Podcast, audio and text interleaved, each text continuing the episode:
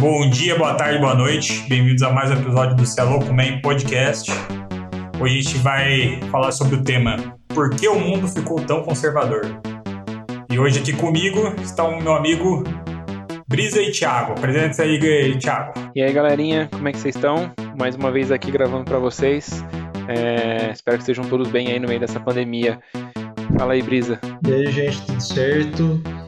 Uh, espero que todo mundo esteja bem, até porque a gente está em lockdown e tudo mais. E hoje, para compensar que a gente não. que eu tô sem câmera de novo, eu tô com a live de uma arte que eu tô fazendo pro novo formato que a gente vai lançar no comecinho da semana agora, amanhã para ser mais preciso, que é o Beats. Então, isso aqui foi quando a gente falou dos projetos da sessão de RPG e bora pro tema então. O Brisa tá fazendo uma live dentro da live, mano. Então. Inception, né, cara? Pra quem não sabe, a gente tá em live na Twitch, twitch.tv, arroba Podcast. A gente tá toda, todo domingo, às 4 horas da tarde, gravando um episódio novo. Se você quiser participar, coloca a gente no chat no domingo que vem. E aí, vambora. Mas Bora. dá uma introdução aí, Vitão. Então, eu acho que a maioria das pessoas já percebeu que nos últimos anos o mundo vem com, numa onda de conservadorismo meio insana eu acho que o movimento mesmo começou quando Donald Trump falou que ia se candidatar para presidente dos Estados Unidos. E desde então o mundo vem vindo numa ascensão de conservadorismo e ultradireita, se você preferir. E a gente vai conversar um pouco sobre isso. Tipo, por que, que isso aconteceu? Será que isso é algo natural? Será que foi uma influência externa? Vamos começar, tipo, na minha opinião, é, justamente porque o mundo ficou muito tempo é, com a esquerda no poder, tipo, vamos considerar aí que a, as grandes economias mundiais, Estados Unidos, Alemanha, é, China, tipo, as pessoas falam que a China é de esquerda, que é governo comunista, mas sei lá? Nossa, não, acho que não, não, não dá para incluir muito nisso aí, porque até hoje é Partido Comunista. Né? Bom, basicamente, as grandes economias do mundo, to todas estavam tendo é, governantes de esquerda, Brasil incluído, é, foi desde Lula até a Dilma é, nesse movimento. E eu acho que tipo, as pessoas meio que se acostumaram com a esquerda, mas aí vem justamente o movimento inverso, né? Que as pessoas que já não gostavam da esquerda ficam mais satisfeitas porque a esquerda está muito tempo no poder e ele, qualquer coisa que elas podem pegar para criticar o que o governo fez de errado, eles usariam isso como justificativo para ter uma troca de, de poder. E eu também acho que as pessoas não se lembravam de como era antes da esquerda estar no poder, então também tem um movimento de troca assim, de votos da esquerda pela direita, que falou assim: ah, a gente está precisando de alguma coisa diferente, tá estagnado. Então acho que foi mais ou menos isso que, que aconteceu inicialmente. É, eu, eu penso que é também que, que, tem um, um, contexto histórico também, que nem estava falando, é, de equilíbrio, assim, né? Tipo, como você falou, tem, a esquerda passou muito tempo no, no poder, né? em alguns países, várias décadas, inclusive, né? E, e aí Dizem a, a, alguns historiadores, eu li aquele livro Como Morrem as Democracias, e ele fala um pouco sobre isso também, sobre como que a. É, fala um pouco sobre a relação do mundo que estava indo, tava em, a esquerda teve sofreu de ascensão, ficou um tempo, e aí é, a esquerda não ficou, a direita, perdão, a direita não ficou. E aí para manter o equilíbrio, então tem essas ondas, né? Então, tipo, uma, primeiro vem a onda da esquerda, agora já a onda da direita, e aí depois vai ter uma onda da esquerda futuramente. Então, os estudiosos dizem um pouco sobre isso. E aí acho que a gente está vivendo esse momento aí de contra-onda, no caso da esquerda, a favor da direita. Né? E aí a gente tem aí no, nesses papéis a direita um pouco mais conservadora, no caso, né? não tão, tão liberal assim. E aí a gente viu crescendo movimentos, não só no Brasil, mas no mundo inteiro, é, movimentos de supremacia branca nos Estados Unidos, movimento de ultranacionalista lá na, na Europa. Teve vários partidos que ganharam, é, partidos que venderam a a questão da legalização do porte de armas, é, da violência contra as minorias, né?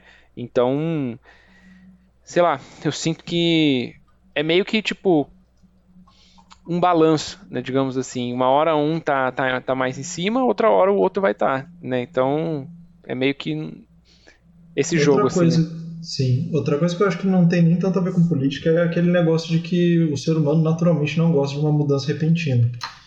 E considerando que, especialmente nessa área das minorias, na, na última década, o tanto de direito que o pessoal da LGBT, essas coisas conseguiu, tipo, foi bem maior do que nas últimas décadas. Aí o pessoal mais, geralmente o pessoal mais velho, que não está muito acostumado com esse tipo de coisa, tá apresentando um pouquinho mais de rejeição, tipo, é, porque o, o, o, discurso sempre vem inflamado, né? Tipo, o discurso vem sempre inflamado. Por exemplo, o Bolsonaro, quando se elegeu em 2018, veio com aquele negócio de vamos defender a família, né? A família brasileira, é, a família de bem. E aí, aonde ele colocava a família brasileira de bem como um homem, uma mulher e um filho, né? E aí já remetendo à questão da religião, né? Que é a Igreja Católica é, e evangélica é, pregam que uma família é composta por um homem, uma mulher e os seus filhos, né? Não um homem e outro homem. evangélica, né? Porque a católica a também, mano. A católica, a católica também. também. mas, tipo, com o Papa Francisco e tudo mais, tipo, aparentemente tá indicando o começo de uma mudança. Cara, mas vamos ver como que vai. Né? Tem, tem uma coisa também que, que eu acho que foi um fator muito importante, é que no, nos últimos anos, né, ou sei lá, última década, a gente vem tendo um movimento no sentido de veículos de informação ou a internet em grupos específicos sendo usados para manipular informações. É a velho venda de dados. Né? Hoje em uhum. dia, tipo assim, a realidade é o controle de dados. E por causa disso, o, as pessoas de direita, tipo, inclusive no, eu tinha mencionado o Trump antes, mas na época que ele foi entrar como presidente, começou uma parada de tipo, eles contratavam pessoas que eram especialistas em controle de dados e de divulgar informação. Então, tipo, o cara contratou uma pessoa especialista para ver assim, ó, o que as pessoas hoje em dia querem. Tipo assim, o que elas sentem falta, o que motiva as pessoas pegou essas pessoas e começou a metralhar informação para elas. Teve até aquele escândalo que, inclusive, usaram para tentar tirar o Trump do poder, que fala que foi um. O governo russo, inclusive, estava usando as redes sociais para manipular as pessoas a votar no Trump. Uhum. Então, tem essa parada de controle de informação que a direita meio que descobriu e usou isso a seu favor para mandar informações, para tentar recrutar gente, né, digamos assim. Isso acontece, inclusive, aqui no Brasil. O, acho que o caso mais famoso e recente é o Telegram do presidente, que o próprio filho mandou lá, né, assim. É, cara, é óbvio, todo mundo já sabe que nos últimos meses o Bolsonaro está com uma campanha muito forte contra a vacinação.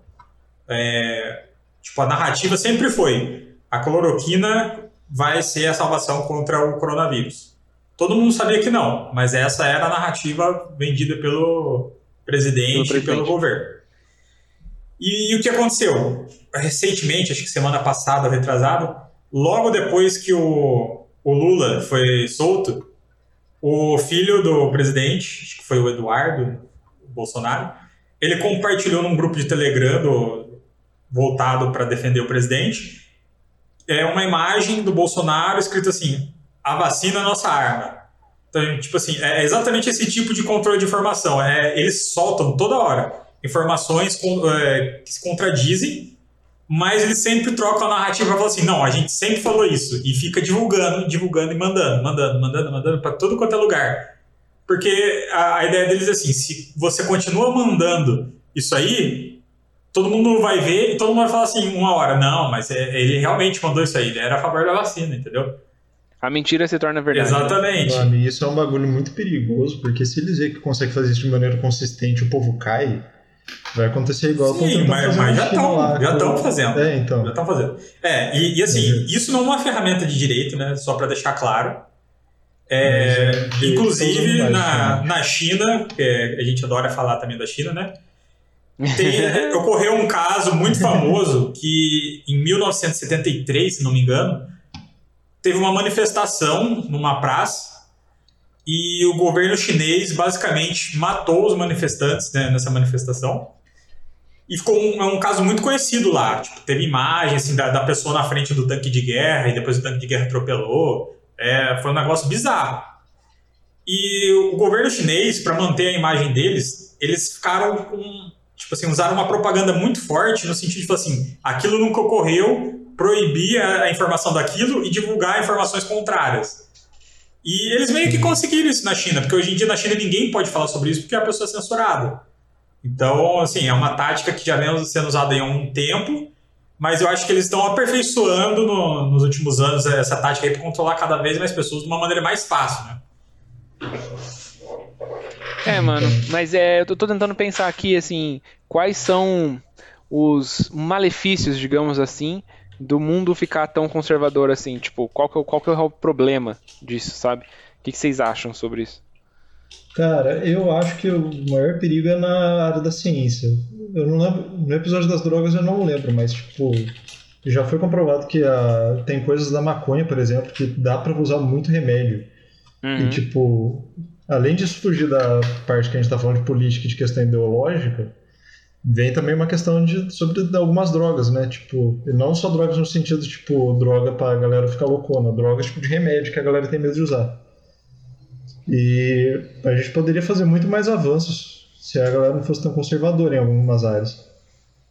Sim, é, eu tipo, penso... Não só na área de remédios, nesse caso. É, eu estava pensando também na questão das políticas públicas voltadas para as minorias, né? Para LGBT, para mulheres, para é, negros, enfim, quando a gente fala de um, um, poder conservador, um poder que quer, de certa forma, manter o, as coisas como estão ou como eram antes, não como, como a gente gostaria que fosse, né? quem, quem é mais progressista, como eu, é, sinto que a gente vai avançar pouco, se não quase nada, nesse tipo de, de assunto. E você, então, o que, que você acha, já que você é advogado? Conta aí.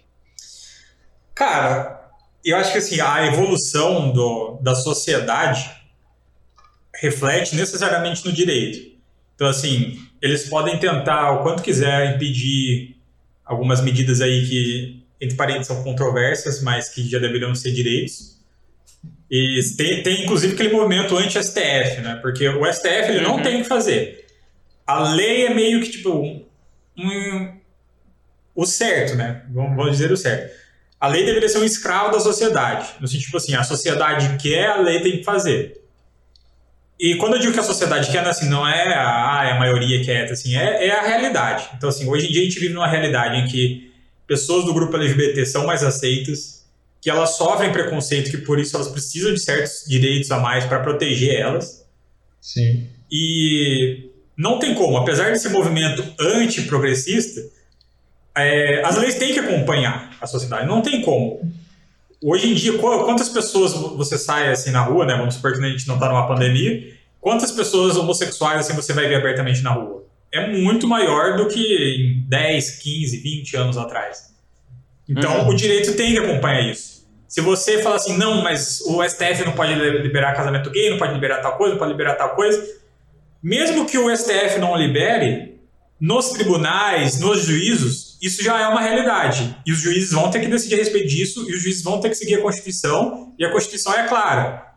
O ser humano ele tem direito à saúde, à liberdade, é, ele tem direito à honra. Então, tipo assim, a, a lei ela tem sempre que buscar essas coisas. Como que você vai falar que a lei está buscando isso se você proíbe o casamento gay? Então, mesmo que o STF fale assim, não, não, é, não pode casamento gay, não pode essas coisas, vamos barrar, o Brasil agora é conservador os juízes, eles não são necessariamente controlados pelo STF, eles não são controlados pelo, tipo, pelos tribunais superiores. E os juízes entendem que existe essa necessidade de ter esses direitos para essas pessoas. Então eles vão conceder, pode até brigar, pode chegar no tribunal e não conceder, mas vai ficar claro, tipo, vai ficar cada vez mais lotado o sistema judiciário com esse tipo de coisa. E isso demonstra que a sociedade precisa disso, entendeu? Gera despesa para o Estado você não conceder essas coisas. É, eu não manjava desse negócio. Eu também não, mano. Ó, despesa e tal.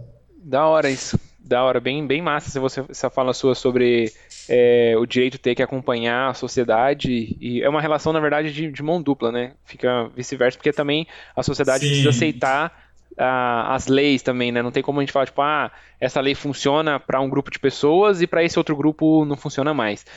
Mas eu queria levantar aqui que o Rafa perguntou no, no chat. Um abraço pro Rafa aí que tá sempre ouvindo a gente. Que ele comentou uhum. que tem um, um cara chamado Magno que tá lá com ele. Um abraço pro Magno também que tá ouvindo a gente aí. É, e ele acha que o mundo tá mais hipócrita do que conservador. O que, que vocês acham disso? Cara, eu acho que hipocrisia tá em todo lugar, na verdade. É, mas ele, eu acho que eu ainda considero que o mundo tá bem conservador.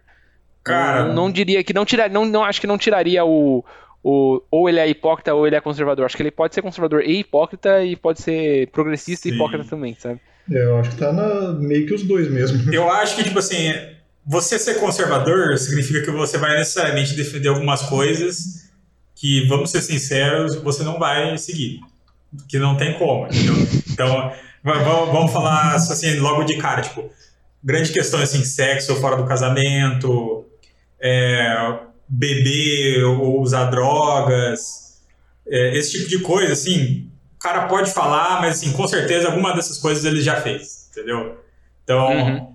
acho que o lado da hipocrisia também é para os dois lados, acho que também tem muita gente mais progressista que é hipócrita, tipo assim, é progressista para uma coisa, mas para as outras, ah, não, mas isso aí também já é exagero, entendeu? É um famoso esperdomate, né? Tipo, a... As mulheres podem protestar a... e tirar roupa na, na rua, mas a minha mulher não. é, sim, exatamente. Então, assim, mais hipócrita do conservador, acho que hipócrita e conservador meio que andam juntos. E o hipócrita também anda junto com o progressista. Então, né? É, então, quanto. Mano, pega no Big Brother mesmo, tipo, a Carol com K e a Lumena, tipo, a Carol Conká, toda a carreira dela foi, tipo, levantada em base de militância. Ela chegou lá e ela começou a meter o louco no cara que era negro e que saiu do armário, tá ligado? Uhum. Ó, tem, tem mais uma coisa interessante aqui no chat. O Igor tá falando assim: no lado capitalista, as melhores startups surgiram em ambientes liberais de esquerda, Silicon Valley. Ou, para quem não conhece, Vale do Silício. Melhores produtos e mais diversos, como a liberdade de informação do Facebook, bloqueio de fake news, unicamente porque o Mark, acho que esse referindo Mark Zuckerberg, é de esquerda. Cara, sim, eu. É que as pessoas têm uma ideia que, tipo assim, você precisa estar na direita, precisa ser uma direita conservadora, que tem um pouco Estado e deixar as empresas seguir loucamente aí, é o único jeito de empresa crescer. Por algum motivo existe uma ideia de que assim, a esquerda ou o progressismo é contrário à, à tecnologia, ao desenvolvimento. É uma coisa meio então. bizarra, tipo, não faz sentido. É, na verdade, Porque, muito. Normalmente é, o, o, progressista vem de progresso, que a gente quer que a tecnologia Exatamente. e a ciência avancem, né? E não o contrário disso. Exatamente. Né? Eu acho que é meio que necessário você ter uma certa liberdade, até ser um mínimo progressista, para ter que desenvolver tecnologia. Então, eu também acho, Igor, que o, no, no lado capitalista das coisas é melhor você ser progressista do que você ser conservador. Não faz muito sentido para mim você ser conservador. A, a, sociedade tem sempre que avançar. Né? algumas coisas eu já sou um pouco mais assim, não, pera lá. Que, por exemplo, relações de trabalho e tal. Eu não sou daqueles que falam assim, ah, a gente tem que segurar a tecnologia em prol das relações de trabalho, mas eu também acho que você tem que tentar adaptar as coisas. É, é o que eu disse antes. o direito aliado ao que a sociedade precisa, né? E ele também falou outra coisa que falou assim, muita gente não sabe, mas o Atari foi a primeira startup do Vale do Silício, em 1980 e 1990, onde o termo ainda nem era cunhado. E eles defenderam pela liberdade dos games e do ambiente do, de trabalho. Foram as primeiras a assumir o lado democrata na política americana. Legal, hein? Não sabia, não sabia disso. disso. Também não. Bem legal. Da hora essa informação. Um abraço pra você, Igor. Então, assim, é, é, é um exemplo. É, deixa eu só complementar aqui. É um exemplo. Ele falou assim do, dos games, né, e tal é, se você pensar, 20 anos atrás tinha um movimento muito grande no sentido assim, ah, videogames são violentos, videogames fazem mal. Não só para isso, para várias coisas existe, existe esse tipo de movimento, né? Para obras de TV, para alguns livros e tal. E, cara, imagina se a gente tivesse barrado assim, não, realmente, videogames são violentos, videogame não, não pode, não pode. É uma coisa muito hardcore. Olha o tamanho o da indústria fazer, né? de videogames que a gente tem hoje em dia. Olha o tanto de emprego, olha o tanto de tecnologia que evoluiu, justamente porque a gente tem isso que nada mais, nada menos é do que um hobby, um passatempo. Inclusive, até como um hobby passatempo, a gente trouxe uma profissão disso, né? Que seriam os streamers e uhum. profissionais de videogame, enfim. Sim. Então, mas aí mostrando novamente que às vezes a tecnologia, a gente não tem essa visão antes, mas futuramente ela pode trazer muito mais benefício do que esperado. E por isso a gente tem que manter um pouco a mente aberta para as novidades do mundo tecnológico. Muito bom. Boa. Mano, eu queria trazer um ponto, apesar de que a gente tocou aí, a gente, a gente vem falando, né, que se, não que separar, mas a gente tocou no aspecto econômico da, desse lado conservador e, e, progressista. E aí a gente tem, teve assim, na, durante as eleições de 2018, é, alguns candidatos surfando nessa onda da, do conservadorismo, né? Um deles foi o Bolsonaro, que, que venceu a eleição, mas teve vários outros. E aí, inclusive, teve um candidato que o, o Marco, Marco, você devia estar aqui, cara, mas o Amoedo, ele soltou uma frase que foi muito boa, que foi assim: Eu sou liberal na economia e conservador nos costumes né? E aí a gente já começou a zoar dizendo que isso era meio contraditório, de certa forma, né? Porque ou você é liberal em tudo, ou você é conservador. Não dá para você ser liberal numa parada, porque o conceito de liberalismo já ia contra o conservadorismo, né? Mas ele, enfim, usou desse discurso. É, e aí eu queria chegar, chegar nesse ponto de que dá para separar as coisas, ou não dá, tipo, ou você é conservador ponto final em tudo, ou dá para falar, tipo, não, você é conservador em umas coisas, você é liberal em outras, você é progressista em outras. Como é que vocês veem isso? Cara, eu acho que até dá para separar, mas assim, não deixa de ser meio hipócrita, porque vamos supor aí, você é liberal na economia. Então, assim, você acredita que as empresas podem fazer o que elas quiserem, que o mercado se regula e tal mas você não acredita que as pessoas podem fazer o que elas quiserem, que elas podem, tipo, sei lá, um cara gostar de outro cara e ele decide isso, entendeu? É. A empresa pode, o cara não. E sei lá, né? várias pessoas que trabalham nessas empresas que estão se autorregulando são homossexuais, são transexuais, são mulheres, uhum. entendeu? Então, sei lá, você vai oprimir a pessoa que faz, é, movimenta essa empresa que você tanto ama. Não faz muito sentido, mano. Então, né? Porra, mano, eu concordo com você. Eu penso bastante assim. E também acho que, assim, é, voltando ao assunto principal, talvez tenha a, aumentado, o, não vou dizer assim, aumentado o número do, de pessoas conservadoras, mas eu acho que, como eu tinha falado da questão da balança, agora a gente tem mais pessoas conservadoras no poder e tendo voz, digamos assim.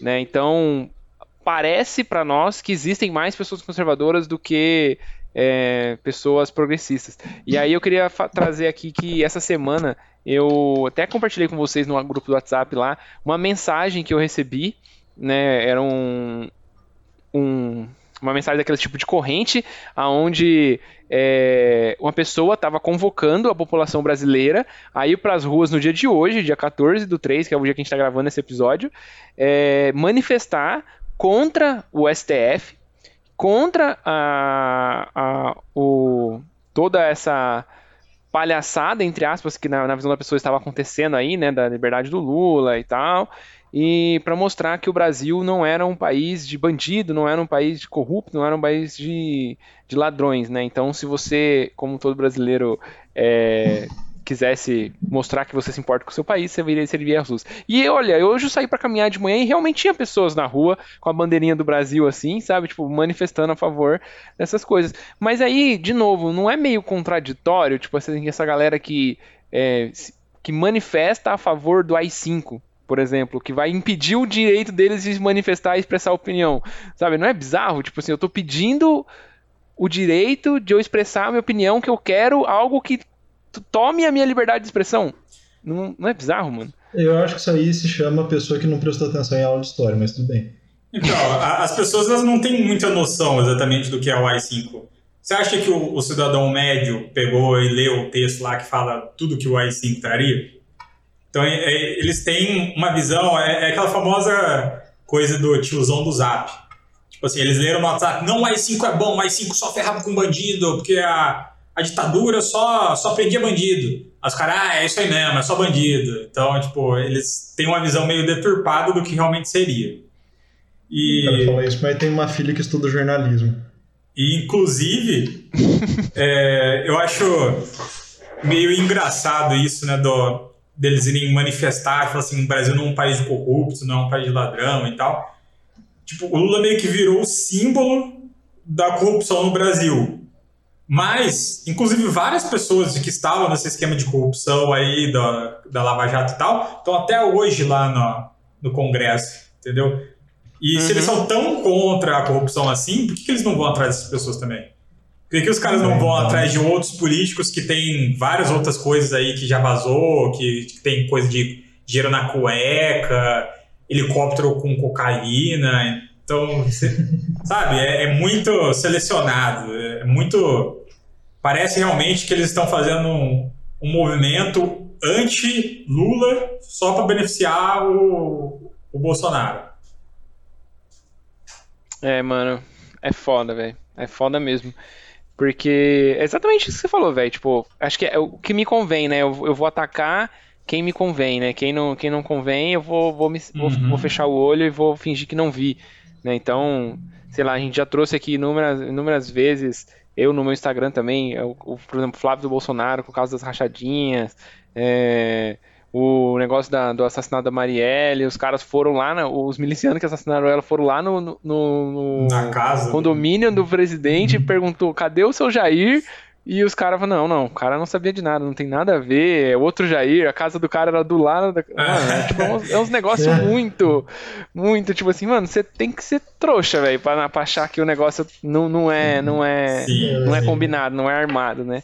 Mas, mano, sei lá, tipo, eu sinto que a corrupção existe, indiferente de ser esquerda, indiferente de ser direita, indiferente de ser conservador ou ser progressista. E de fato a população está cansada disso, a gente está todo mundo cansado, eu estou cansado de ver de político ladrão, mas é, eu sinceramente, cara, eu tava falando sobre as opiniões sobre as próximas eleições, eu tô cansado também desse negócio de direita e esquerda, sabe? Dessa, uhum. Desse cabo de guerra, desse Sim. time de futebol, sabe? Ah, é, é, ou você é um, você é outro, é, você tem política de estimação, você é, é, não, fala, não fala com você, você é do, do, outro time, vamos quebrar pau, vamos fazer umas paradas. Sabe, mano? Eu acho que, tipo, tem que haver um meio termo. Tipo, a sociedade precisa sair dessa briguinha e convergir para poder chegar junto em algum lugar.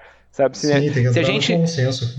Porque assim, se a esquerda, que é mais progressista, tentar avançar para depois da gangorra a, direita vir e segurar e brecar, não vai adiantar nada. E se a direita que tá lá tenta brecar e voltar para voltar para trás, entre aspas, ou manter como está, e aí depois a de esquerda vem, pega tudo e tenta avançar, também não vai adiantar nada, né? Então a gente meio que, tipo, acaba se minando é, socialmente, politicamente, economicamente e não consegue avançar como sociedade, né? Uhum. É o, o Igor fez uma pergunta aqui, falou assim, qual classe vocês acham que mais contribuiu para o avanço do conservadorismo? Classe média baixa e a ideia do self-made machão, é, que não teve ajuda de ninguém para chegar onde cheguei, ou outra? Cara, é, Pô, eu realmente acho que esse do, da classe média, sim, principalmente no, no governo do Lula, teve uma ascensão muito grande do, para a classe média pobre, né, que a gente fala. Que é realmente o cara que ele conseguiu um pouquinho mais de dinheiro, conseguiu viver uma vida mais estável e acha que, tipo assim, é, ele é o único responsável pelo sucesso dele e que o governo só tentou foder ele e continua fazendo isso até hoje. E tragam os bons tempos de volta, né? Quero continuar ganhando Nossa, dinheiro cara. e eu, tá todo mundo me pedindo. Deixa na minha conta que eu consigo. Acho que realmente esse foi o cidadão que mais é, contribuiu para o avanço do conservadorismo. Existe aquela ideia meio deturpada que a pessoa que conseguiu ascender de uma classe para outra, ela sempre faz isso por assim é, mérito próprio, né? Nunca teve outros fatores envolvidos. E sabe que não é exatamente assim. É, inclusive, no, tem aquele termo usado para os boomers né, do, nos Estados Unidos, que foi da época das pessoas que nasceram no baby boom. E a gente sabe que naquela época era muito fácil para a pessoa conseguir crescer economicamente na, na vida dela. E fazer filho, tipo, ajudava as pessoas, tipo, ter mais gente crescendo aí, na, tendo mão de obra, enfim. E a realidade hoje é completamente diferente. E tem, inclusive, até hoje, um certo movimento de pessoas mais velhas assim, que vive meio que na nostalgia daquela época. Fala assim, não, porque na minha época que era bom por causa disso, disso, disso. E eles tendem a achar que é por causa do conservadorismo da época. Fala assim, ah, é, foi 30, 40, 50 anos atrás. Então eles acham que porque, sei lá, mulher andava com saia grande, ajudava eles na, na economia, entendeu? A gente sabe que não é bem assim. Foi não, uma é, época... Aquele discurso de tipo, ah, na minha época não tinha bullying, era todo mundo era quatro é, olhos e não sei tipo o que, assim, dava uma porrada e resolvia, né? Eles tentam achar os motivos negócio. meio aleatórios, quando na verdade a gente sabe que foi assim, um movimento meio que natural da economia e histórico que não vai voltar, entendeu? Sim. Mas, cara, eu também penso que aquela, aquela classe um pouco mais, vamos dizer assim, a classe A e B da nossa sociedade brasileira também se incomodou muito nessa época que o Lula começou a a distribuir um pouco mais de renda a população e a população começou a ter, durante o governo do Lula, né, onde a população começou a ter um pouco mais de acesso, e aí se você olhar, tem várias entrevistas onde tem pessoas reclamando de que agora outras pessoas é, estão tendo acesso a coisas que antes elas não tinham. Né? Então, tipo, eu lembro que teve uma fala muito emblemática numa, numa entrevista. Eu não vou lembrar quem que era a entrevistada, mas eu lembro da fala ser assim, dela falando, tipo, ah, agora até o porteiro pode ir pra Disney, até minha empregada pode ir pra Disney. A Disney deixou de ser o. Os Estados Unidos deixou de ser o. o o lugar dos sonhos porque todo mundo tá indo. Então, uhum. e todo mundo não deveria, não deveria ter esse direito de ir, sabe? Então existe essa parte da essa parcela da sociedade brasileira que se incomodou muito nessa época com o espaço que outras, que outras pessoas estavam ocupando. E aí que hoje a gente colocaria como conservador porque elas querem voltar a ter esse destaque dentro da sociedade, esse lugar, esse pedestal onde só ela e um grupo seleto de pessoas participa daquilo, né? E não todo mundo participa. É o clássico hipster mainstream da coisa, né? Então, tipo, ah, eu fazia isso aí muito antes de ser moda, assisti esse desenho aí muito antes. É isso esse comportamento, né, Nossa. né, cara? E, e aí eu acho que essa parcela também ajudou muito pro conservadorismo hoje em dia é, tá mais forte, né? Principalmente porque essa classe é uma classe normalmente de pessoas poderosas, ter um poder aquisitivo um pouco maior e um pouco maior de influência também dentro da, da, em questão de dinheiro, em questão de contatos, em questão de tudo e ajudou a propagar, com certeza. Tem inúmeros casos, é, tipo, já, já foi comprovado que tinha grupos de WhatsApp de pessoas investindo dinheiro na campanha do Bolsonaro para propagar fake news, é, injetando dinheiro na campanha dele para que ele vencesse o Haddad e era Haddad, para ele vender, vencesse o Haddad, para que o Brasil não se tornasse uma Venezuela, não se, não se fosse ocupada pelo, pelos comunistas, né? Então, e aí o próprio conceito de comunismo seria tipo compartilhar tudo e todos terem os mesmos direitos. E aí uma pessoa que é contra isso, praticamente ela está tá afirmando: eu quero ter o meu espaço é, não ocupado por todo mundo. Eu quero ter o meu espaço particular aqui, ocupado por um grupo seleto de pessoas. Sim. Então, eu acho muito loucura isso aí, porque se você pensar o seguinte, a empregada doméstica está indo para Disney, isso significa que você que já tinha dinheiro para ir para Disney antes, pode ir para um lugar muito melhor. então, não faz muito sentido para mim. Inclusive, se você tem um país onde as pessoas médias assim conseguem ir para Disney, a chance é de que vai ter menos criminalidade, vai ser um país com mais é, serviços, mais empresas, mais restaurantes, mais qualquer coisa que você queira fazer, porque vai ter gente para movimentar essa economia. Então, assim, só traria qualidade de vida. Mas o egoísmo das pessoas de querer ser especial faz com que elas, elas mesmas atrapalhem o desenvolvimento do país e delas. Então, nossa, sem sentido nenhum. É, vocês falaram das eleições também. Acho que um grupo que também influenciou bastante é a parcela religiosa, né? Sim. Porque o pessoal, ainda mais que é mais conservador, sempre acaba pegando pra esse lado da religião, porque, tipo, nah, isso não pode, porque, sei lá, na Bíblia diz que não pode, pá. Especialmente quando é pauta pra minoria tipo LGBT, cara. Então, eu acho não, que nesse não, é- meio, o que mais pega aí é que, assim, eles perceberam que as pessoas que acreditam muito no lado religioso, elas vão, obviamente, seguir o, aquilo que o, os pastores, que os, as pessoas da instituição falam. Sim. Então, eu acho que os políticos viram aí uma oportunidade de falar assim, ter um certo público que é extremamente fiel ao que eles acreditam. Uhum. E aí começou esse movimento assim. É óbvio que se você pegar alguma, é, alguma igreja grande alguma religião assim e falar, olha, se você apoiar a minha candidatura, eu vou ajudar vocês, eu vou liberar o imposto, aquilo lá que você não pagou eu vou liberar, tipo, vou facilitar para vocês comprarem mais terreno para fazer igreja.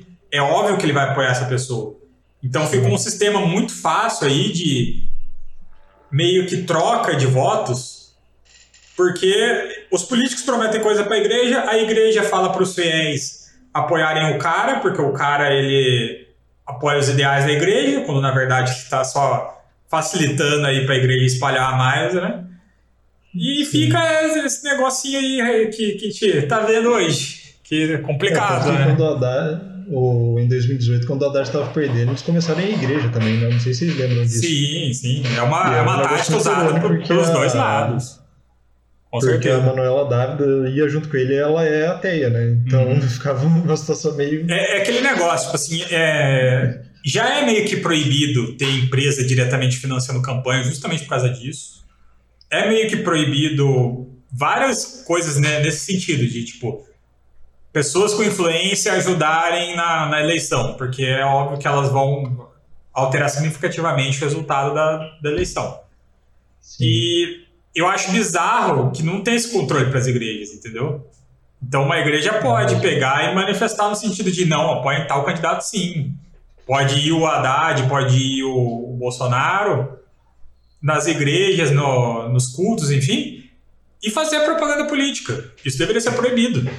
Porque do mesmo Mas... jeito que as empresas podem é, exigir ali do candidato que melhore as coisas para ela em troca de financiar a campanha dele, as igrejas também podem, mano. Mas eu penso que, uhum. cara, nesse, nessa fala que você está tá dizendo, é, no Brasil isso ainda não é tão forte. Foi um pouco, durante as eleições de 2018, mas nem tanto. Mas eu sinto que nos Estados Unidos, por exemplo, isso é mais, que são celebridades apoiando governador, governos, né? Governadores não, governos, né? Partidos políticos e candidatos. Então, você uhum. teve aí na, na, última eleição do Trump contra o, o Biden, você teve inúmeras celebridades ali se colocando pró-Trump ou se colocando pró-Biden. É, a Lady Gaga, se não me engano, foi uma das que foram mais é, pró-Biden. E do Trump, eu, eu, nem sei quem, era, quem era a maior celebridade pró-Trump daí, mas enfim. É... E essa influência, a gente, tipo, não debate, não debateu sobre ela na, na época que ela rolou. E é, um, é uma coisa que eu também vejo pouco a gente debatendo no Brasil. As pessoas, o, o, pessoas influentes dentro da nossa sociedade, né, digamos assim, cantores, artistas, é, atores e tal, eles devem ter essa opinião pública e falar, tipo, não, galera, o Felipe Neto chegar e falar, oh, 41 milhões de molecada que me segue, vamos votar no Lula, né? Ou então o Whindersson vir, ó, 50 milhões de pessoas que me seguem, vamos votar no, no, no Bolsonaro. Deve, isso pode acontecer? Como é que é? Isso deve acontecer? Não, não pode? Deveria ser regulamentado? Como é que funciona isso, cara? Como é que. Não, não funciona também, né? Pode ser que não tenha uma, uma coisa que prescreva, não tem uma lei que impeça ele falar isso, né? Então, cara, é, é um ponto interessante. Eu acho até meio complicado de falar sobre isso, porque ao mesmo tempo que eu acho assim moralmente errado você usar da sua influência para fazer as outras pessoas votarem no seu candidato, é de certa forma a liberdade de expressão da pessoa ele fala assim: eu vou votar em tal pessoa. Você não tem como você impedir uma pessoa de falar isso, entendeu? Uhum. uhum. E atualmente eu acredito que não tem nenhuma lei que proíba uma pessoa de publicamente falar em quem ela vota ou pedir votos. Tem certos casos assim que empresas não podem, mas pessoas físicas assim eu acho difícil. É, geralmente pessoas que estão envolvidas em coisa de cargo, ou sei lá, o, vamos supor, o Moro, na época do, do julgamento do, do Lula, falasse assim: eu voto Bolsonaro. Aí não, aí peraí, tipo, ele seria retirado do processo do Lula porque ele ia ser uma pessoa suspeita para jogar o Lula. Porque uhum. ele estaria votando no cara que é inimigo político do Lula, entendeu? Mas, realmente, cara, eu acho que não tem como você impedir as pessoas de fazerem isso. E eu acho que vai mais um pouco do bom senso das pessoas de, assim, se tal pessoa vota, eu não preciso votar né, necessariamente nessa outra pessoa, né? Cada um tem que ter responsabilidade pelo seu voto. Mas é, eu, eu não proibiria isso, entendeu? É, então, eu, trouxe esse papo porque, como você falou, algumas empre as empresas são, teoricamente, proibidas de beneficiar algum tipo de partido, algum tipo de candidato. A igreja, você até citou, deveria ser também, mas as pessoas deveriam, ou não, essas pessoas muito influentes, sabe? É, e eu falo isso porque, assim, me incluindo no meio, quando a pessoa influente cai pro meu lado e ela fala, eu apoio o candidato que o Thiago apoiaria também, então, pra mim, eu comemoro. Tipo, então eu falo, pô, da hora, ganhamos o Biden, entendeu? Da hora, Sim. tipo, ah. se o Felipe Neto vir e trazer as 41 milhões de pessoas dele pro lado da esquerda, eu vou falar, muito massa, porque eu sou esquerda, entendeu? Mas, quando isso não me beneficia, né, e faz o contrário, aí eu critico. E aqui eu tô é colocando num, num, num, cenário é, então... é, de duas vias aqui, né? Tipo, assim como eu critico quando não me beneficia e agradeço quando me beneficia, o, o contrário também é verdadeiro. Né? Alguém de direita também reclama quando não beneficia ele e, a, e, aceita quando beneficia. Então eu acho bem difícil, né? Tipo, a gente falar sobre isso, mas é uma coisa que a gente pouco fala e eu sei que nos Estados Unidos acontece bastante. Né? As pessoas se colocam descaradamente, tiram foto o candidato, vão lá, uhum. na, na, fazem campanha para ele. E aqui no Brasil, acho que eu teve, teve o Caetano Veloso falando alguma coisa, teve o é, acho que era o Eduardo Costa, que é um cantor sertanejo, fazendo campanha pro Bolsonaro. O Leonardo também, um cantor, se não me engano, fez. Mas são, sei lá, não são muito. É, não é não, não, não são muitos é, atores, cantores fazendo isso, são poucos. Né? Eu lembro Teve que a, gente, a gente, da Anitta, né, também. É, né? a gente comentou no episódio com o Jimmy sobre a questão da Anitta, que uhum. o pessoal pediu para ela se posicionar e ela não se posicionou, né? Então eu sinto que no Brasil talvez ainda haja esse medo, né, dessa posição, Sim. de tomar esse, esse partido e acabar se queimando com uma parcela do seu público que gosta de, ou que que não concorda com, com tudo, né? é que aqui no Brasil ainda tem muito é, forte a ideia do cancelamento, né? E nos Estados Unidos eu acredito que o pessoal já é mais foda-se para isso, porque eles conhecem bem quem, são, quem é o público deles. Então eles não ligam muito de se posicionar pensando assim, ah, geralmente as pessoas que me seguem provavelmente são deste campo e elas eu não vou perder muita gente, pelo contrário, posso ganhar. E aqui no Brasil tem esse medo excessivo, eu acredito, porque é assim, eu acho que se você apoia o Bolsonaro hoje em dia publicamente, provavelmente vai fazer mal para sua imagem, porque tem muita gente que odeia o Bolsonaro. Então, o movimento anti-Bolsonaro aí eu acredito que é até mais forte do que o movimento pró-Bolsonaro. Não sei se isso vai refletir na eleição, mas eu acredito que seja assim. Então, eu acredito que até possa prejudicar a sua carreira realmente você se posicionar politicamente, mas também pode ajudar. Então, fica meio aquele. Será? É, eu acho que deve ser né? permitido sim. Eu acho que deve ser permitido. É, vou falar uma coisa aqui que tá, já faz um tempo que está no chat, deixa eu só falar aqui rapidão, que achei bem interessante. É, eu fiz uma pergunta para o Igor, para quem não sabe, o Igor que está no chat aqui com a gente, ele é empresário e ele tem uma empresa aí em São Paulo que está crescendo bastante, né, apesar da pandemia. E eu perguntei para ele um pouco das dificuldades de empreender no Brasil, fiz uma pergunta em relação ao governo atual, porque uma das grandes promessas assim né, da, da direita na, na eleição de 2018 foi é muito difícil empreender no Brasil e a gente quer facilitar isso. É um dos grandes pilares do conservador nos costumes e liberal na, na economia. Né? E eu fiz a pergunta para eles assim: você sente que mudou alguma coisa? Você sente que é mais fácil empreender hoje no Brasil? É, e ele me falou o seguinte: que ele acredita que o Brasil, ao contrário do que muita gente fala, é um ótimo país para se começar um negócio. Ele citou aqui que o mercado é gigantesco, que tem pouca influência do governo, ó, então é uma coisa que assim, as pessoas falam muito aqui no Brasil, falam assim, não, porque o governo atrapalha demais para abrir empresa aqui. E ele até mencionou aqui que a Europa, os impostos são maiores para se abrir uma empresa. Então, assim, é, aquele discurso que a gente sempre ouve que no Brasil é muito difícil empreender, que o Estado não deixa empreender. Então, também, assim, não é 100% correto.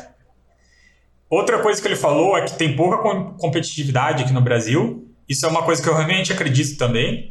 Eu acho que aqui no Brasil, aquela coisa que aquele negócio que é muito básico tem demais.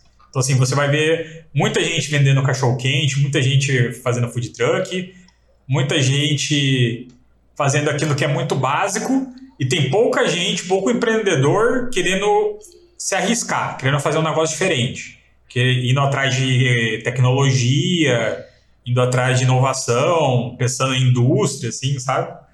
Hoje em dia a gente importa muito tecnologia, mas a gente fabrica pouco. Então, eu acho que nesse ponto aqui, o que até que o Igor falou assim, da competitividade, nos Estados Unidos, por exemplo, se você for fazer uma tecnologia, a chance de que tem muita gente já pesquisando esse tipo de coisa, que no Brasil, assim, não tem investimento nisso. Então, ninguém está fazendo. E uhum. outra coisa que ele falou foi que o, o mercado piorou para as pessoas que estão entrando uh, nesse governo.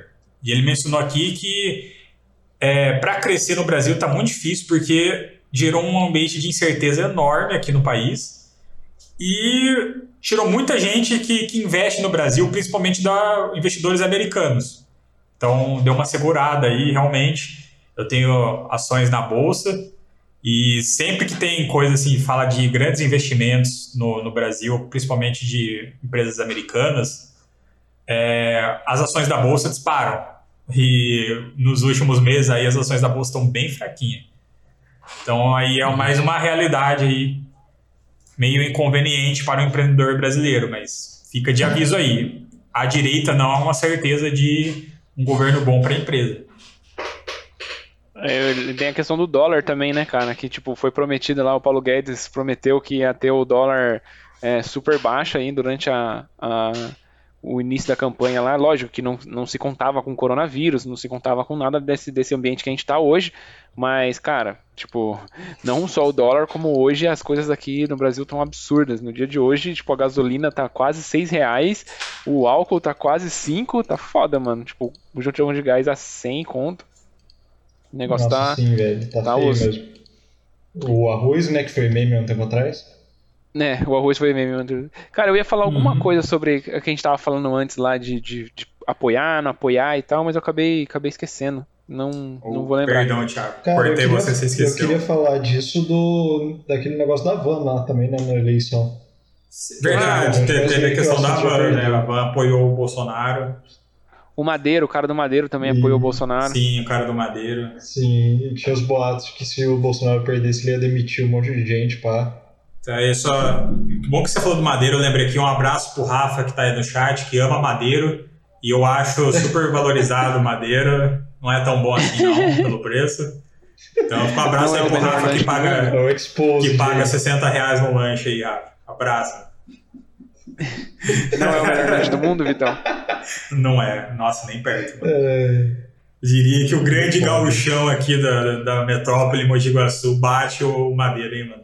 O lanche custa Caramba. metade do preço, é maior e é tão gostoso quanto. Metade do preço, dobro do tamanho, o gosto é, também é Exatamente. Melhor. Muito bom. Mas a e aí? não tá sendo é... patrocinado, tá? a gente não tá sendo patrocinado pelo Gaúcho. Gaúchão, se quiser patrocinar nós, tamo aí. É. É, mas, eu, então, mas eu ia perguntar para vocês assim: vocês preveem que tipo, essa onda continue por mais uns anos? Ou, a gente, ou vocês acham que a gente vai voltar agora aqui com essa soltura do Lula para um lado um pouco mais progressista? Cara, eu acredito que assim, tudo no Brasil depende dos Estados Unidos. A gente é um país muito influenciável pelos Estados Unidos. Então, assim, o Trump Sim. ganhou nos Estados Unidos, o Bolsonaro ganha aqui. Já agora que o Biden ganhou nos Estados Unidos, eu acredito que no Brasil também vai ter um movimento agora muito forte anti-Bolsonaro. E a gente provavelmente vai entrar num governo de esquerda novamente. Eu espero, inclusive. Mas na, na questão assim, de mundo, eu acho que também a tendência é ir mais pro lado da esquerda porque, tipo, são eu, não, eu não vou saber agora dizer quais governantes são de direita no, no geral. Eu sei que na Europa estava com um movimento muito grande é, de, em relação à direita, principalmente por causa de imigrante. Eles estavam tendo um problema muito grande com imigrante, que estava indo muita gente de, de países do, do Oriente Médio, principalmente para lá, e da África, e então começa meio que aquela xenofobia a correr solta, né? Então, assim, ah, esses caras estão vindo aqui Sim. tirar emprego nosso e tal. Já estavam num momento, num momento mais fraco da economia. Então teve um, meio que uma onda de direita também na, na Europa. Só uhum. que, sinceramente, eu acho que o Trump traumatizou o mundo, mano. É essa a visão que eu tenho. Sim, cara, eu também acho. Ninguém mas, assim, gostava do cara, velho. Eu acho difícil. Eu acompanho bastante o cenário político brasileiro, não tanto quanto eu gostaria, mas acompanho bastante. E eu acho difícil alguém, hoje, que nem eu falei, dia 14 de 3 de 2021, alguém virar pró-Bolsonaro agora. Sabe? Tipo, pô, uhum. puta, estalou na minha cabeça, eu virei. Nossa, Bolsonaro é foda, sabe? Mas, ao mesmo tempo, é, esperava-se que ao longo dos anos da, do mandato dele, o número de pessoas apoiadoras dele fosse diminuir. Né? E de fato no começo diminuiu, depois no primeiro ano de, de mandato diminuiu bastante. Mas eis que depois é, se manteve, então, e até hoje se mantém uma parcela ali entre 27% e 30% da população brasileira que continua apoiando ele. E esse número não abaixa. Né? Então, só para a gente ter uma noção aqui em, em, questão de números, quando a Dilma foi, ela levou o impeachment lá em 2014, foi 2014, né? Ou 2016? Eu não lembro. É 2016. 2016. É, 2016. Quando ela tomou o impeachment, ela tinha 9% só de aprovação dentro da população brasileira, enquanto hoje o Bolsonaro tem entre 27% e 30%. Então ainda é muita gente apoiando ele. Né? E vamos dizer assim, pensando num cenário eleitoral, ele já vai vir com 30% para ele. Apesar de ter outros 70% a ser explorado, é, 30% é muita gente, cara. É muita Sim. gente ainda. Cara, mas mais no é... Brasil, onde a gente fala de 200 milhões de habitantes, Sabe? É, 30% é muita 60, gente. Cara. Eu penso. milhões de pessoas, praticamente. Eu penso duas coisas nisso. Uma é o Trump, querendo ou não, ele, nos Estados Unidos ele também era forte ainda nessa eleição, querendo ou não. E outra é, inclusive já vou linkar aqui com outra coisa que o Igor falou, que ele falou o seguinte: o governo se queimou muito com o mercado né, nesses últimos meses. Saíram várias empresas do Brasil, ele deu até o exemplo aqui, a, a Ford, é, algumas outras empresas que ele mencionou. E ele comentou que tinha. Teve, aliás, um aumento de. dobrou o preço da matéria-prima que ele importava da China. E vamos ser realistas. Hoje em dia, a indústria vive da China. Então, assim, se, se o Igor, para a empresa dele, dobrou o preço, pode ter certeza que para muita gente dobrou, às vezes aumentou ainda mais o preço.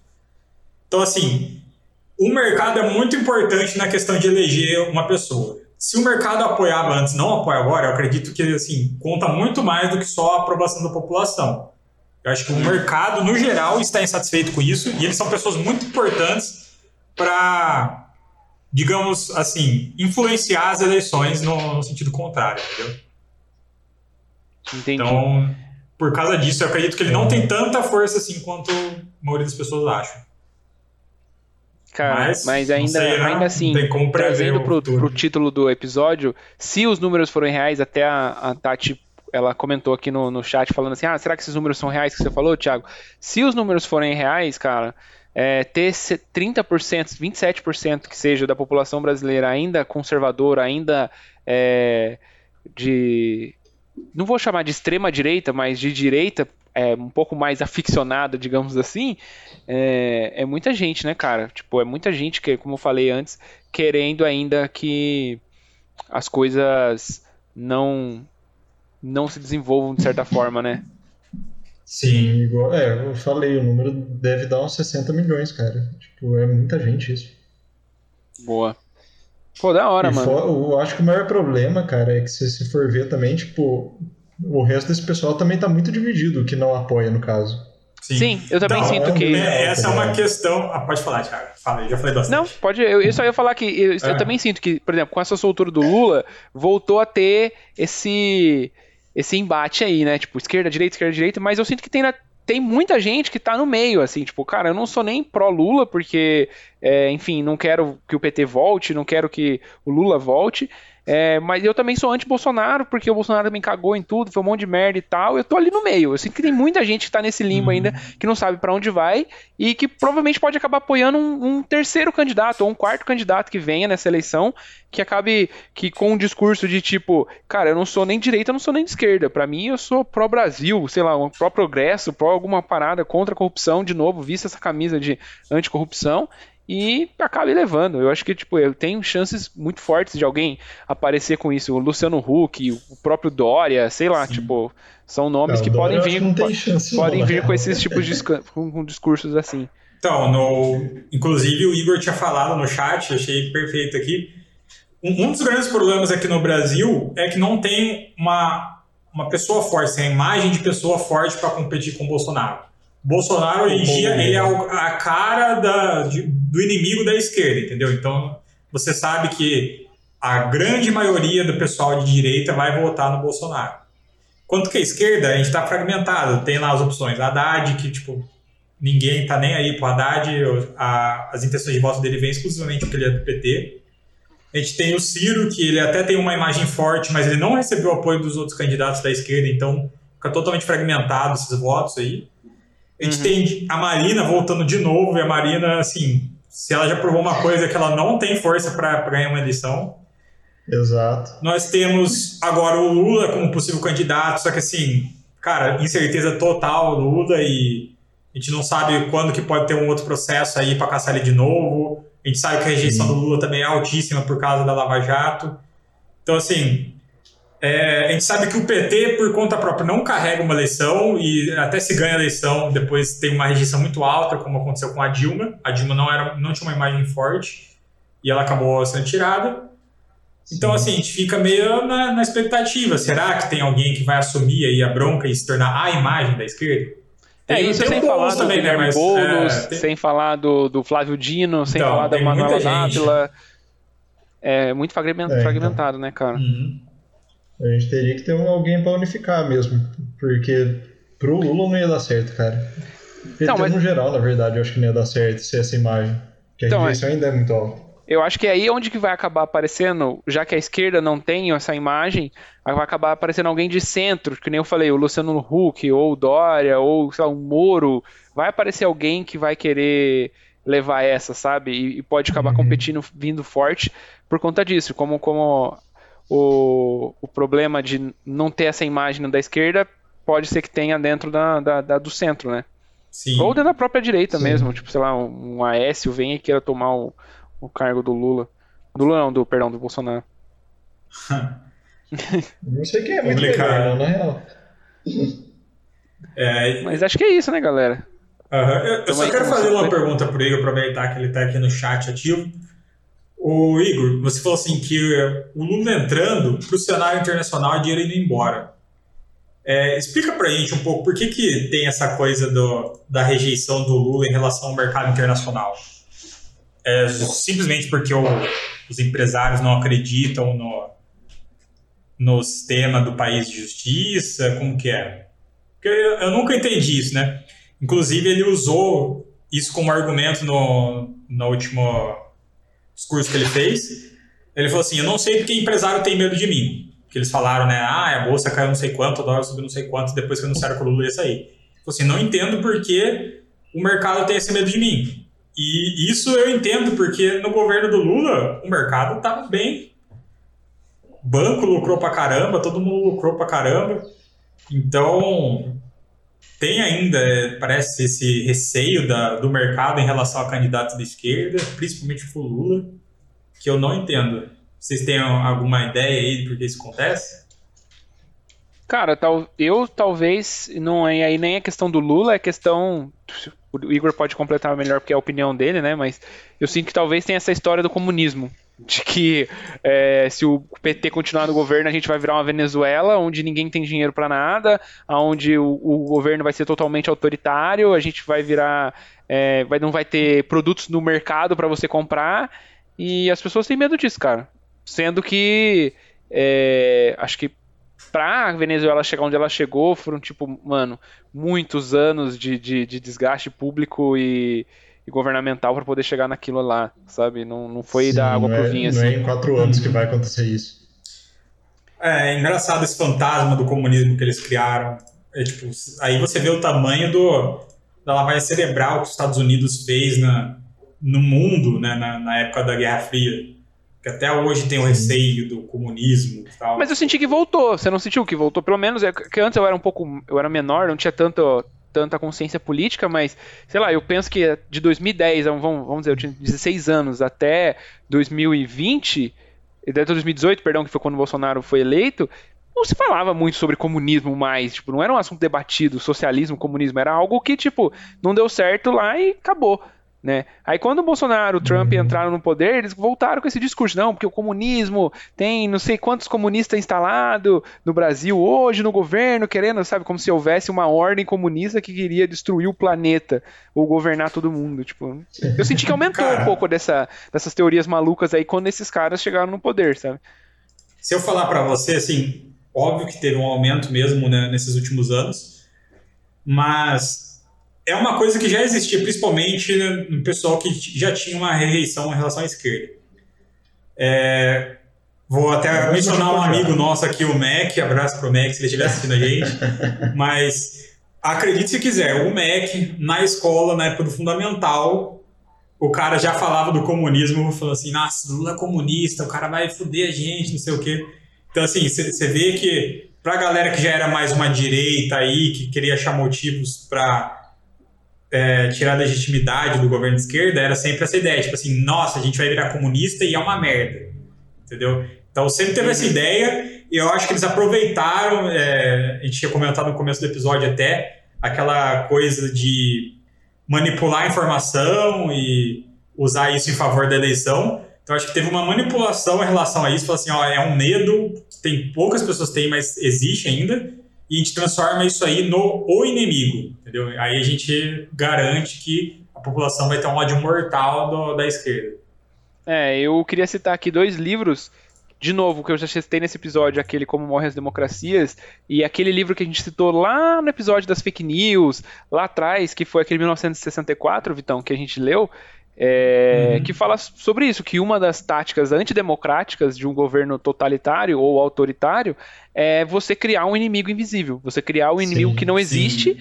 e colocar medo na população de que aquele inimigo pode de alguma forma penetrar nesse território e dominar, né? Ou já ter agentes infiltrados ali para poder você colocar para a população ficar com medo e acabar comprando a ideia desse líder, desse desse governante é, mais, mais autoritário aí, né? Então fica a reflexão, né? Talvez esses caras só estejam usando táticas mais autoritárias e totalitárias para poder ter um governo um pouco mais é, livre para que eles possam fazer o que eles querem e não depender tanto da, da, de apoio ou aprovação da população. Sim.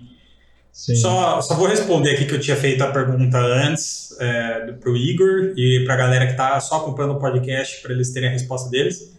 O Igor falou que a questão do Lula é que a imagem dele no exterior está muito queimada, por isso o medo do, dos investidores, principalmente externos, em relação ao Lula. Então, uhum. tá aí, galera.